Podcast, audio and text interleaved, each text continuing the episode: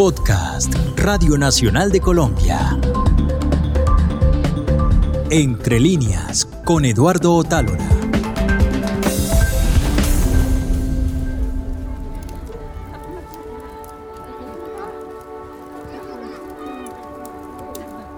Desde tiempos remotos, las mujeres han contado historias, han cantado romances y enhebrado versos al amor de la hoguera. Cuando era niña, mi madre desplegó ante mí el universo de las historias susurradas, y no por casualidad. A lo largo de los tiempos han sido sobre todo las mujeres las encargadas de desovillar en la noche la memoria de los cuentos. Han sido las tejedoras de relatos y retales. Durante siglos han devanado historias al mismo tiempo que hacían girar la rueca o manejaban la lanzadera del telar ellas fueron las primeras en plasmar el universo como malla y como redes. Anudaban sus alegrías, ilusiones, angustias, terrores y creencias más íntimas. Teñían de colores la monotonía. Entrelazaban verbos, lana, adjetivos y seda. Por eso, textos y tejidos comparten tantas palabras. La trama del relato, el nudo del argumento, el hilo de una historia, el desenlace de la narración, devanarse los sesos, bordar un discurso, hilar fino, urdir una intriga. Por eso, los viejos mitos nos hablan de la tela de Penélope, de las túnicas de Nausicaa, de los bordados de Aracne, del hilo de Ariadna, de la hebra de la vida que hilaban las moiras, del lienzo de los destinos que cosían las nornas, del tapiz mágico de Sherezade. Ahora, mi madre y yo susurramos las historias de la noche en los oídos de mi hijo. Aunque ya no soy aquella niña, escribo para que no se acaben los cuentos. Escribo porque no sé coser ni hacer punto, nunca aprendí a bordar, pero me fascina la delicada urdimbre de las palabras. Cuento mis fantasías ovilladas con sueños y recuerdos, me siento heredera de esas mujeres que desde siempre han tejido y destejido historias. Escribo para que no se rompa el viejo hilo de voz. Las palabras como un hilo alado por la aguja de la imaginación, la página como un tejido en el que se dibujan universos, y el lector como un paciente arqueólogo que va desentrañando apasionadamente los secretos que esconden esas cosas tan sencillas que son las palabras, tan sencillas y maravillosas, tan solo líneas, hilos de tinta.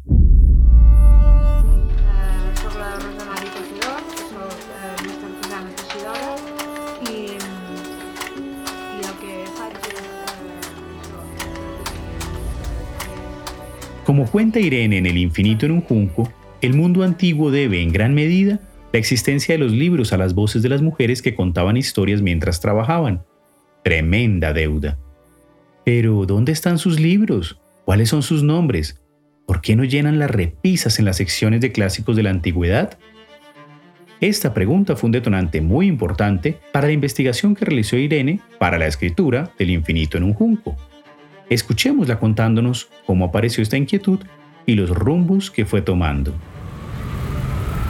Lo cierto es que yo durante todos mis estudios de filología clásica había echado de menos a las mujeres. Siempre me preguntaba, ¿dónde están? ¿Cómo es posible que el paisaje sea absolutamente masculino y no haya prácticamente ninguna presencia, ninguna autoría femenina, dejando de lado el, caso totalmente excepcional de Safo? Y como investigadora, pronto empecé a buscar, a preguntar a las fuentes, a intentar saber qué, qué pasaba con las mujeres las mujeres como lectoras, las mujeres como narradoras, las mujeres como poetas y sobre todo el papel intelectual de las mujeres, porque yo me di cuenta de que en mi propia vida habían sido esenciales mi madre, por ejemplo, em, mi profesora de griego y, muchas voces femeninas, pero, pero esas voces que habitualmente quedan arrinconadas o esas tareas no reconocidas de las mujeres que guardan la memoria familiar, que la trasladan de generación en generación, que estimulan la lectura y la creatividad, que enseñan, que abren horizontes, que dan la palabra, porque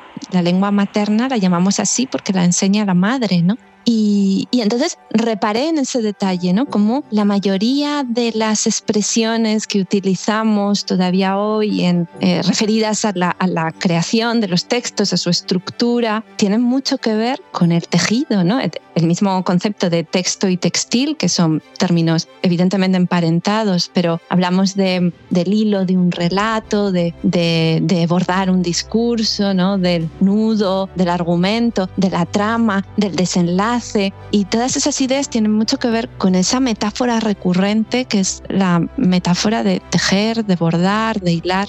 Y entonces, bueno, yo propongo personalmente, eh, me arriesgo a ofrecer una hipótesis que es que las mujeres han sido desde siempre, desde la noche de los tiempos, eh, narradoras de historias. Y cuando se reunían para desempeñar juntas esa tarea eh, asignada a su sexo, que era el fabricar los tejidos y la ropa de la familia, esto desde, desde los tiempos de la antigüedad, pues se contaban historias al mismo tiempo que tejían. Y por eso la metáfora del textil salta a las metáforas del propio relato, porque las mujeres están manejando los hilos con sus manos al mismo tiempo que están también em, tejiendo tramas de relatos en su mente. Y entonces yo veo en ese paralelismo una especie de, fósil lingüístico que nos indica la presencia de las mujeres a pesar de que la historia se ha empeñado en negarla, incluso en ocultar un dato tan impactante como lo fue para mí descubrir que el primer texto firmado de la historia lo escribió una mujer. Y eso em, fue, fue, una sacerdotisa acadia llamada Engeduana o Eneduana, y esa mujer es el primer yo de la literatura, la primera persona que escribe un nombre que por tanto sale del anonimato. Y se me parece un hecho de una trascendencia tan fundamental que no puedo explicarme que no esté en los manuales, que no sea un personaje conocido y reconocido. Incluso entre la gente de la especialidad, como era yo, especializada en el mundo clásico y en las culturas orientales antiguas, no había oído hablar de ella hasta que empecé a tirar del hilo, volviendo a la metáfora, tirar del hilo y del ovillo para encontrar a las mujeres de, nuestro pasado, esas mujeres que siempre estuvieron y que creo que para las eh, niñas de hoy es importante saber que nunca faltaron a pesar de todos los obstáculos que las mujeres en la creación no somos unas recién llegadas.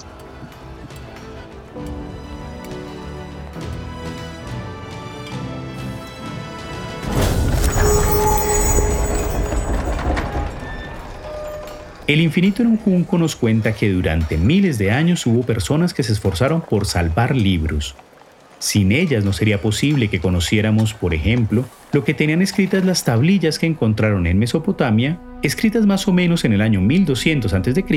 y que hoy conocemos como el Enuma Elish, poema babilónico de la creación. Alguien salvó esas tablillas, otro guardó una traducción de ese lenguaje a una lengua más moderna, quizás el egipcio. Después apareció la piedra Rosetta, que tenía un mismo texto traducido a tres idiomas y que fue la llave de entrada al mundo antiguo, a descifrar los jeroglíficos egipcios. Y entonces el Enuma Elish renació ante nuestros ojos. Así vista, la historia de los libros también es la historia de quienes los salvaron, de quienes temieron que llegara un apocalipsis, en forma de incendio, inundación, guerra, pandemia o lo que fuera, y dedicaron unos minutos de su amenazada vida para salvar libros. En medio de este apocalipsis pandémico que vivimos hoy en día, ¿cuáles libros salvaría Irene Vallejo para la posteridad? Es curioso el tema del apocalipsis porque el mundo de la cultura y de los libros está constantemente cultivando estas ideas apocalípticas y es gracioso ver cómo ya en la antigüedad se anunciaba el fin de los libros ¿no? y, su extinción y, de apocalipsis en apocalipsis han llegado hasta nosotros bastante sanos, cual en fin creo que es algo que, que hay que celebrar.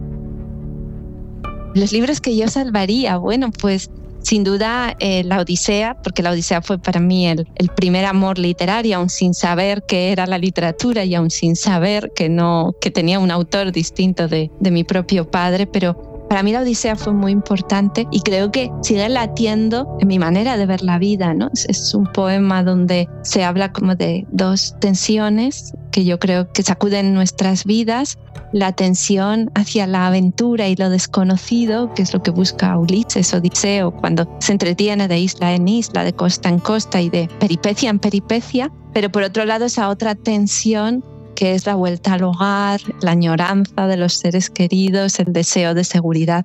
Creo que nos pasamos la vida oscilando entre el afán de algo novedoso y de la aventura y el deseo de recogernos en el hogar donde estamos seguros y nos sentimos queridos. Y ahí eh, la vida es siempre esa, ¿no? E, esa incertidumbre, esa indecisión y ese zigzagueo. Y por eso eh, para mí la Odisea es, es esencial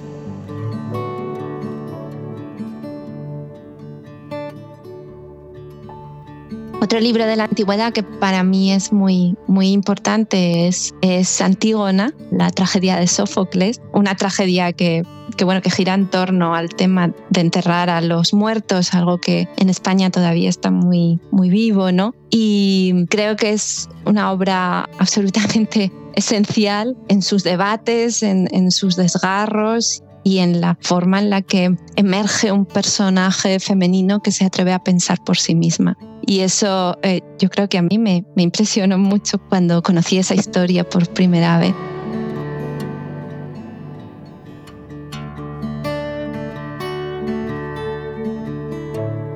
Y mm, bueno, eh, claro, ya son tantos los libros que dejan impronta en una vida que sería difícil elegir. Los ensayos de Montaigne también, porque cuando yo escribía El infinito en un junco, volvía a ese a ese modelo, ¿no? A, lo que significa ese gusto por pensar, este reflexionar placentero en conversación con autores de todas las épocas, casi como si fueran personas vivas que te rodean y, y es un poco el nacimiento del ensayo como género literario, pero de una manera muy, muy cálida y muy entrañable, ¿no? Con una voz que casi sientes deseos de, de invitar a tu casa, a tu hogar.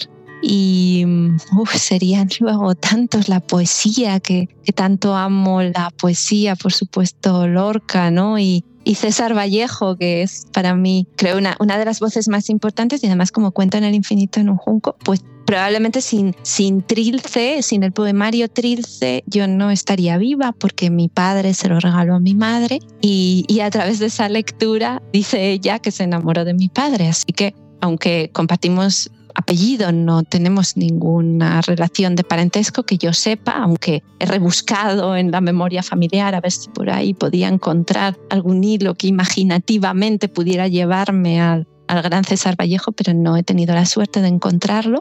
Y sin embargo, creo que ese libro, pues eh, de alguna manera forma parte de mi familia y de mi árbol genealógico. Y es, es un libro que tengo siempre cerca y, y me emociona especialmente.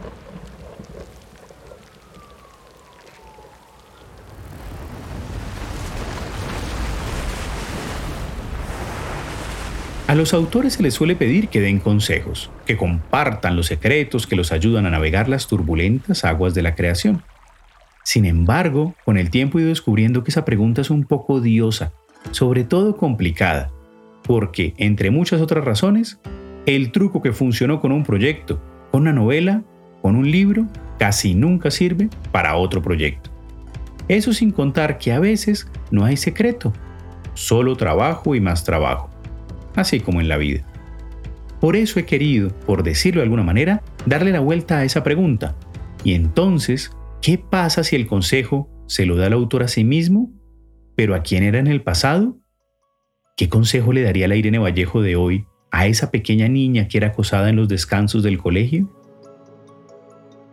Yo em, lo que yo le aconsejaría ahora a aquella pequeña Irene es lo que creo que ella encontró precisamente en, los libros, ¿no? La idea de que el mundo es mucho más grande que el colegio, que las vallas del edificio y del recreo, ¿no? Que, hay muchas más posibilidades de experiencia, de encuentro, de personas, que el mundo es muchísimo más variado de lo que nos parece y que entonces no, no, tuviera la tentación de intentar ser otra persona. Eso es lo que le, recomendaría, porque en aquellos años tan difíciles yo pensaba constantemente que si conseguía fingir con eficacia que era como los demás y ocultar mis rarezas, pues eh, conseguiría ser aceptada.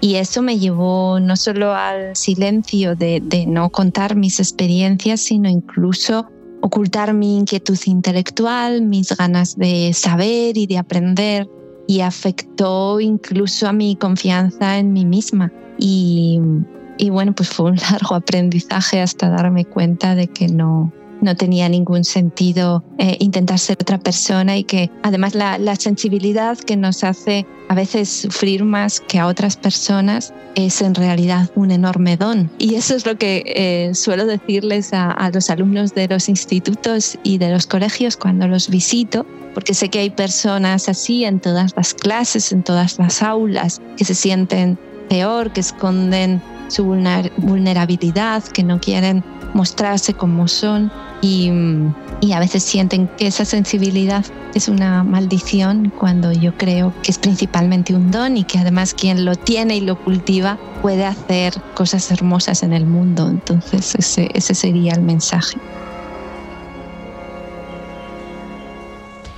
La contraparte de esta pregunta es, por supuesto, que le aconsejaría la Irene Vallejo del presente a la del futuro, quizás dentro de unos 30 años, a esa mujer que no sabemos dónde estará. no, a, esa me cuesta más eh, imaginarla porque la vida ha sido tan impredecible en estos años que es imposible saber dónde me llevará, pero em, me gustaría aconsejarle que no, que no pierda nunca el, el placer de la, de la escritura, de la creación, del, experimento, que no, que no tema eh, hacer pruebas, que no tenga miedo de embarcarse en cosas que parecen em, insensatas o, abocadas al fracaso, porque, porque esa es la, la verdadera forma de, ¿no? de aproximarse a, a la verdad literaria, si eso existe donde quiera que esté, ¿no? Bueno, de, estos años de, cuidar a mi hijo he aprendido que, rara vez tenemos certezas en la vida y, que, bueno, pues hay que acostumbrarse también en la creación a, a saltar a esos abismos.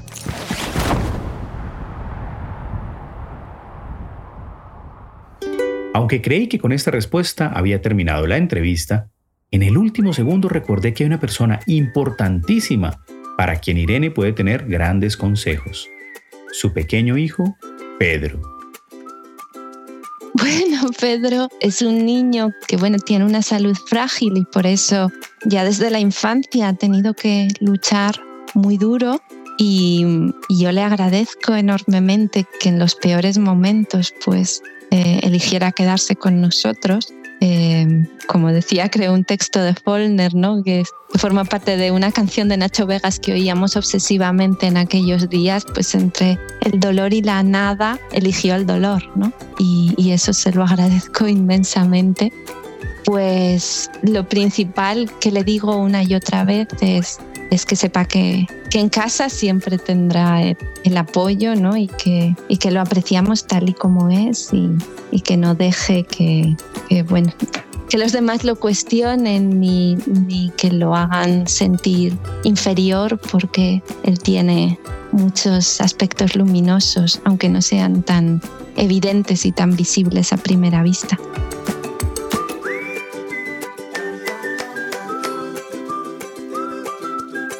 Como las buenas conversaciones, esta se fue terminando sin que pudiéramos hablar de todas las cosas que estaban pendientes.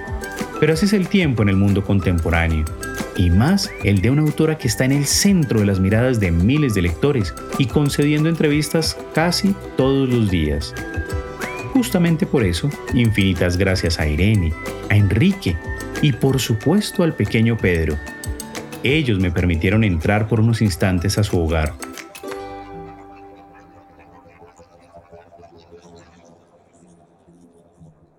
Antes de terminar, quiero compartirles unas palabras que Irene dejó para los oyentes de Entre Líneas y por supuesto para sus lectores acá en Colombia. Bueno, yo quiero en general a los lectores colombianos agradecerles la, acogida que están dando a mi libro, algo que, bueno que no me hubiera atrevido a soñar porque la sensación era inversa, la de haber recibido tanto de, la literatura colombiana, que la deuda era mía y ahora no puedo imaginarme que mis palabras lleguen hasta ustedes y, bueno, pues he recibido tanto de, sus escritores y, ahora pues eh, personas como Héctor Abad Faciolince o Juan Gabriel Vázquez o Pilar Quintana que han sido tan generosos apoyándome o, o escritores que tanto amo como Emma Reyes o Piedad Bonet, que bueno, que tanto me han fascinado, pues me, parece insólito pues que el infinito en un junco haya, haya llegado a ese paisaje de, literatura y, de palabra y, me parece enormemente emocionante y, y eso pues decir que, que, lo entiendo así como un acto de generosidad y de hospitalidad y que no, no tengo palabras suficientes para agradecerlo.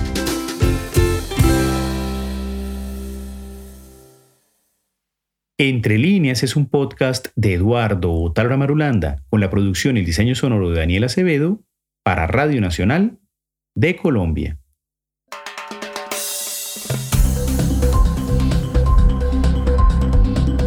Este fue un podcast de Radio Nacional de Colombia.